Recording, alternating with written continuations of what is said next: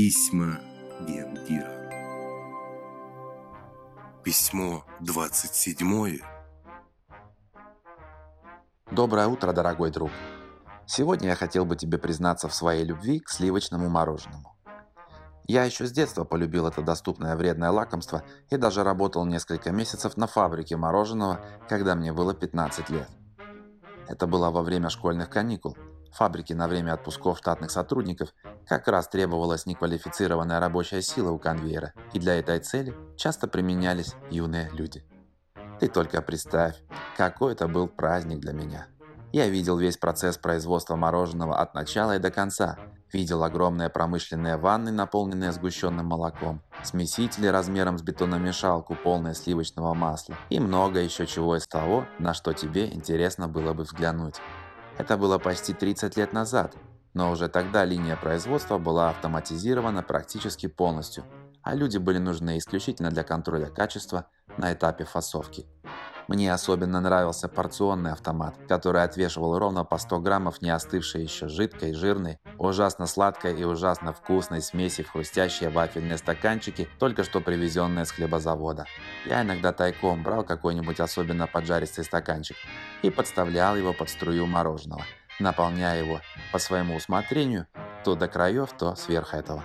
Я креативно передвигал стаканчик под струей, и мороженое принимало каждый раз новые архитектурные формы. Я каждый день ел столько мороженого, сколько хотел, а в конце месяца мне еще и платили. В то время я еще не знал о вредной сути мороженого. Не знал я и о том, что оно всегда было особенным искушением для человека.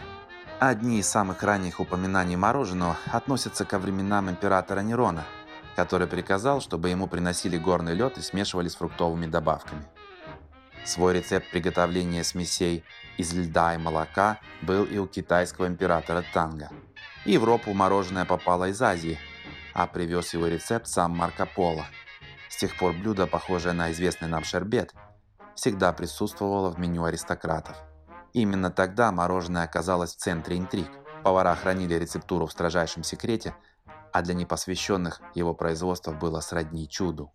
Вот поэтому я и берусь утверждать, что наше бионическое мороженое, которое состоит из секретной смеси четырех видов растительного молока, одного вида нативного растительного масла и одного вида нативного меда, является абсолютным научно-кондитерским чудом.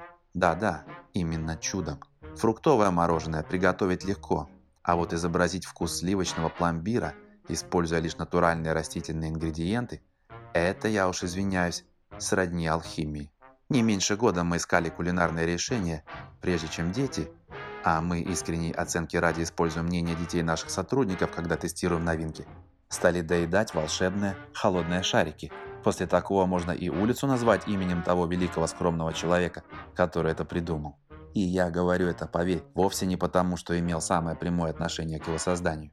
Хотя нет, наверное, все-таки поэтому. Хотя, если серьезно подумать о пользе бионического мороженого для нас и наших детей, ты только представь себе, друг мой, теперь у нас есть полностью постный продукт, легко усвояемый и благостный для твоего здоровья до невозможности.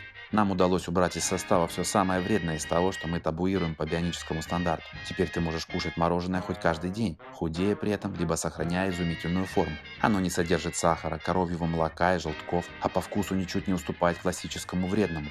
Зато по цене уступает весьма значительно. Шарик бионического мороженого получается дешевле минимум на треть.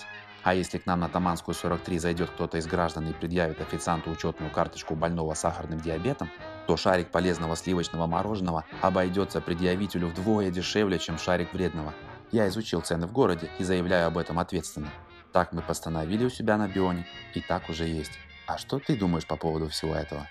И, кстати, на этих выходных приходи к нам пообедать на Таманскую 43. Раз уж о мороженом мы заговорили, каждому из друзей, кто закажет горячее блюдо, мы дарим порцию бионического мороженого на выбор.